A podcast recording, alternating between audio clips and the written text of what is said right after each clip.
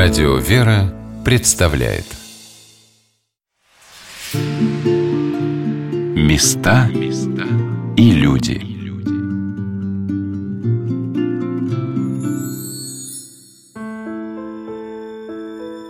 Сегодня на волнах радио «Вера» мы рассказываем о Важеозерском Спасо-Преображенском мужском монастыре, расположенном в Карелии, на озере Важе, основанном святым преподобным Никифором, строителем монастыря – на месте подвигов святого преподобного Геннадия, пришедшего в эти места и прожившего здесь 16 лет на берегу озера в пещере.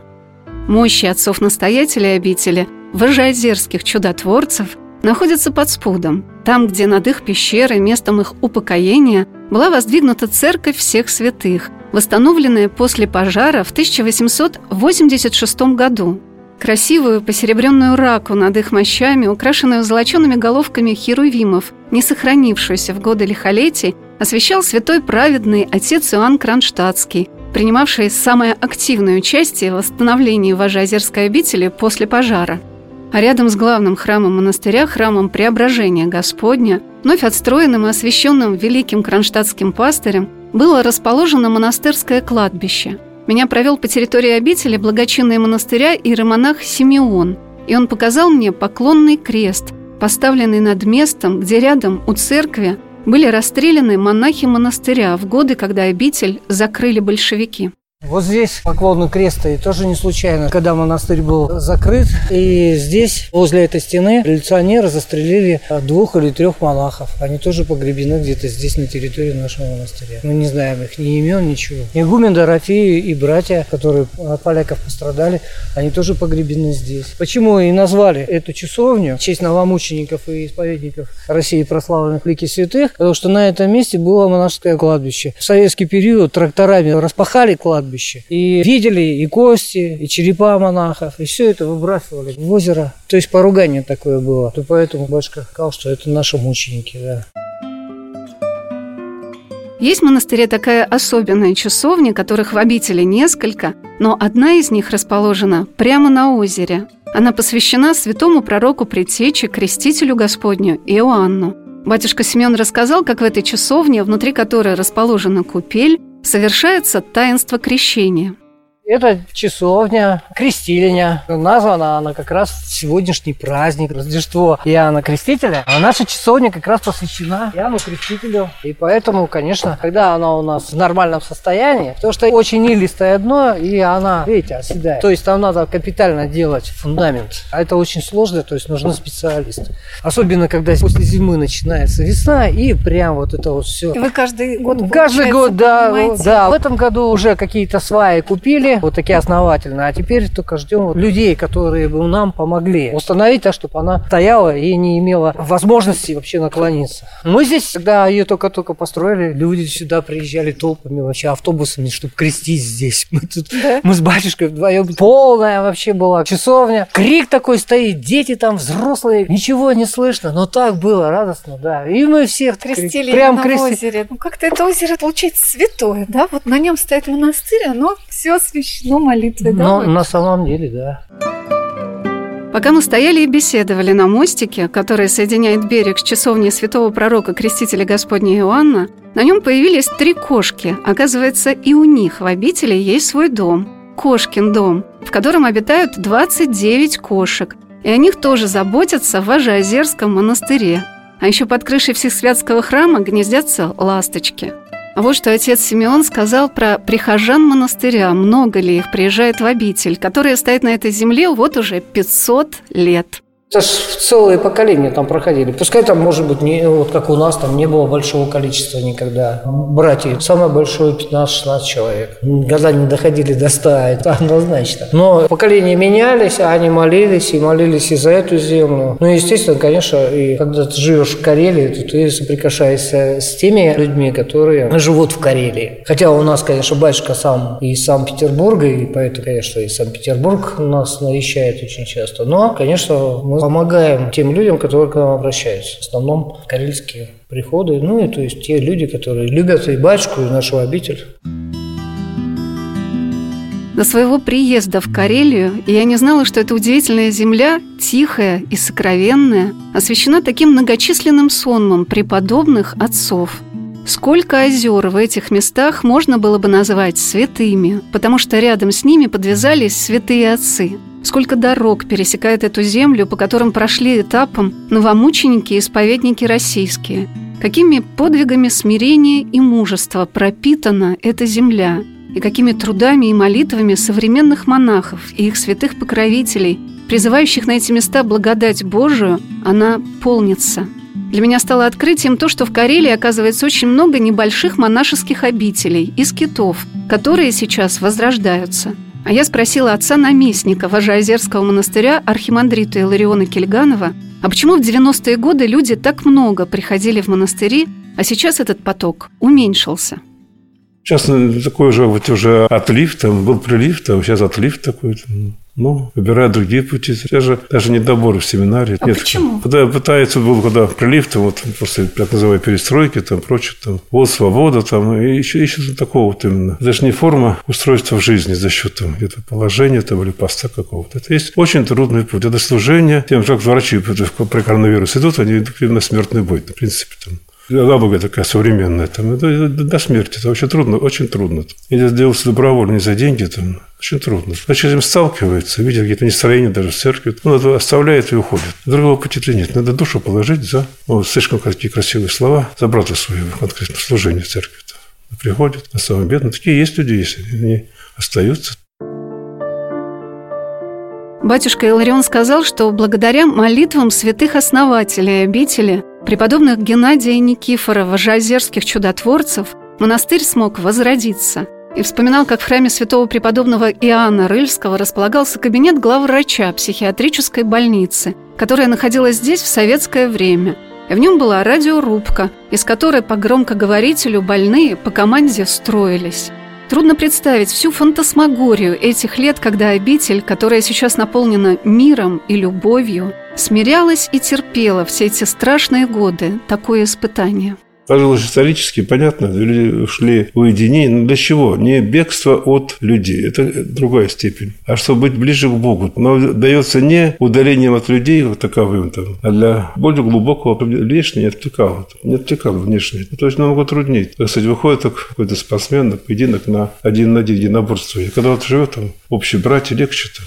Как не в команде, то называется братья, это легче, потому что это намного труднее. Особенно с этого возродился, потому что Слава Геннадий здесь жил своей мощью погребен это, и ему обращаемся за помощью, он помогает братья. А Почему? вы чувствуете? Конечно. Конечно. И потому-то мы возродились в нас не потому, что мы такие особые. Потому что есть преподобные, этими мощами легли в эту землю, там и гробницы по храму всех святых. Вот их обращаемся за помощью. Это говорится, вот, хорошо жить так. Это уже страхование. Какие страхования там? Ну, как прожить? На что прожить? Конкретно вот это а самое. кто вам помогает? Только Господь. У нас реально по финансам даже, но нереально у нас расходы превышают наши раз в пять. У нас же нет, началась пустыня там. Даже за все платить, естественно, покупать все там. Только так литургия спасаемся божественной, молитвой. Там все. В экономическом плане. А также страхование сплошное. Ну так, прожить, надо заплатить за свет, например, за, за то, за то, за то, за то. Нет денег. Это, это не главное. Это просто, ну ничего, прикидываем. А без чего боится? Боится не диплома семинария или академии, боится смирения и кротости. Вопрос экономики – не главное. Издревле русский человек почитал монахов, считая их людьми божьими – это во многом было связано с тем, что православный люд чтил и уважал подвиг монашеский, зная, что к отцам духовным можно обратиться в трудные периоды жизни за советом и попросить молитвенной помощи. Сейчас за каждой божественной литургией в православных храмах звучит молитва об избавлении нашей земли от пандемии коронавируса. И приехав в отдаленный Карельский монастырь, мне захотелось спросить батюшку Илариона, как нам правильно относиться к этой болезни – это все реальности. Это COVID-19, COVID-21, потом 23 будет, 25. Это оно раньше называлось инфлюенция там, или испанка. Там. Это не главное. Новое слово есть такое хорошее. Вы слышали, наверное. Я короноверующий. Слышали такое? Там? Нет. Пожалуйста, ваш лексикон. Короноверующий. Там. Сначала делаем корону, на него одеваем, потом у него начал верить в него. Он меня паразит. Сначала ему даем ему корону, вручаем, потом на него начинаем ну, обращать внимание. Мы в него веруем. Ведь сначала поражается сознание. То есть, а где же Бог? -то? Мы слышим от него, что «Ас, я есть вами до скончания века. Аз с вами до скончания века. А где же Господь-то? Где-то?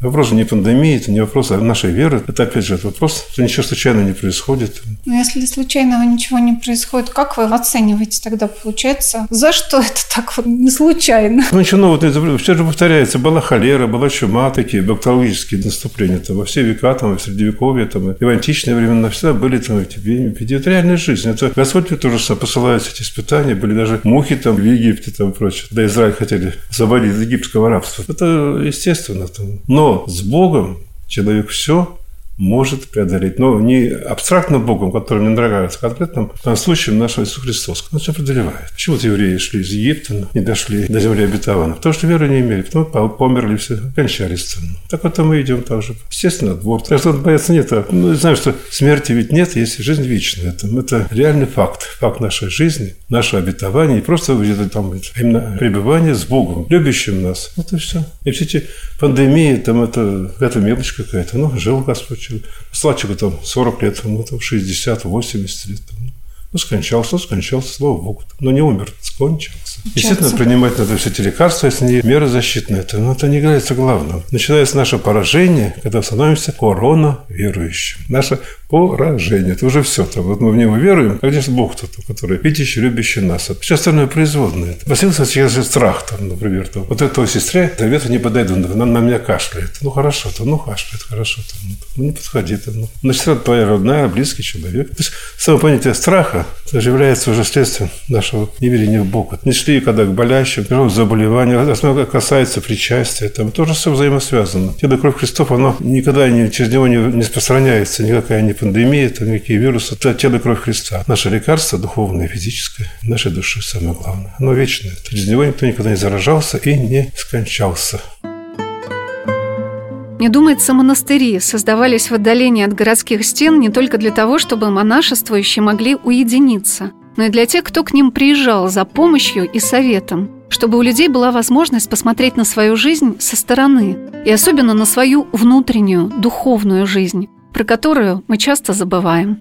Это наша все борьба. Там вот из старый известный плакат. Борьба, правильно. Но мы боремся с чем? Ведь, как сказать, в духовном плане темные силы, они как бы соработнику Богу, так можно сказать. Они, как это так можно а, сказать? В том смысле, что они действуют, указывают наши больные места. Вот вот здесь, когда таранка такая души там, но, на нее и капают. Не капают, а действуют. Мы сокрушаемся. Вот я там, это сам такой-то там. Но. Они действуют -то там, где есть, разлагается там. Но. Они это, эту струну и дергают там, дергают. Даже почувствовать. Мы кается, наши помыслы справляться, тогда Господь Господь будет с нами. Так мы, вот тепло, светло, в общем, тишина, птички поют, тепло, там канализация есть, там даже душ там есть. Какая благодать. Подходит брат, сказать, брат, подожди, там тепла завтра не будет, же волоть дрова там. Как, так, я, да куда там? И пример просто такой. Это же не в этом дело-то. Ну. Ведь э, сам же несчастный дьявол, это, коронавирус, говорю, несчастный, это, это же производный от Бога. -то, ну. производный от Бога. Не наше устрашение, а наше спасение через наше падение, наше исцеление через покаяние. Подорваем все, что угодно, в том числе и коронавирус 19. Боимся чего? Там, он, дьявол там, там, может принимать разные формы, там, но это для нашего неустрашения нашего, это реальная жизнь существует, он, он показывает наши слабые места, нашей души. Посещение монастыря всегда связано с каким-то удивлением. Ты никогда не уедешь из него пустым, не заполненным новыми чувствами, мыслями. Эта поездка всегда тебя чему-нибудь научит.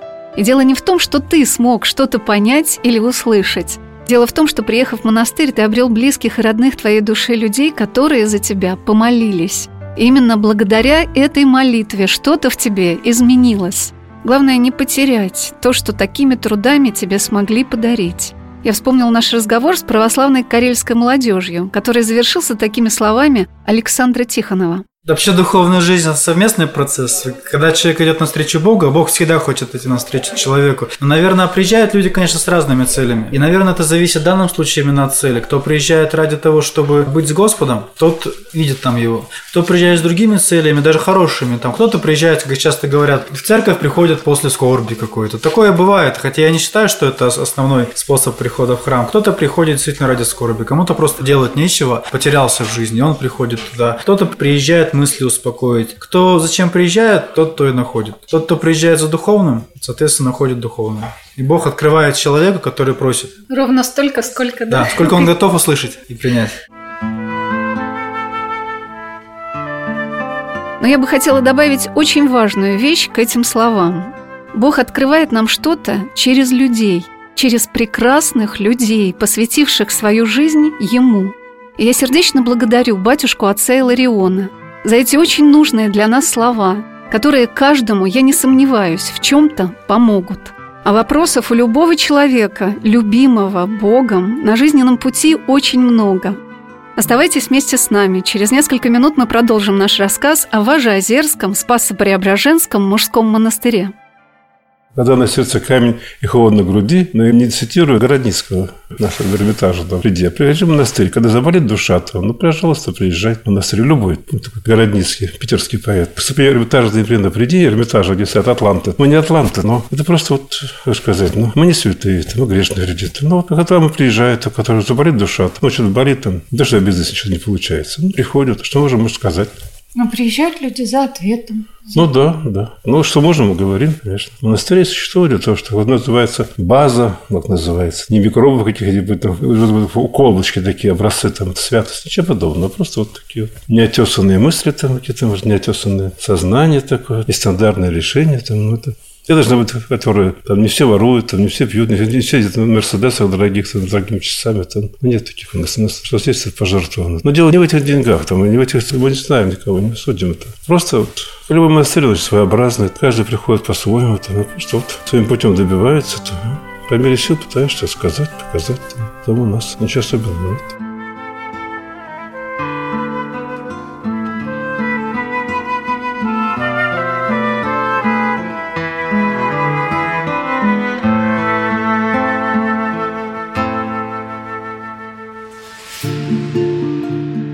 Места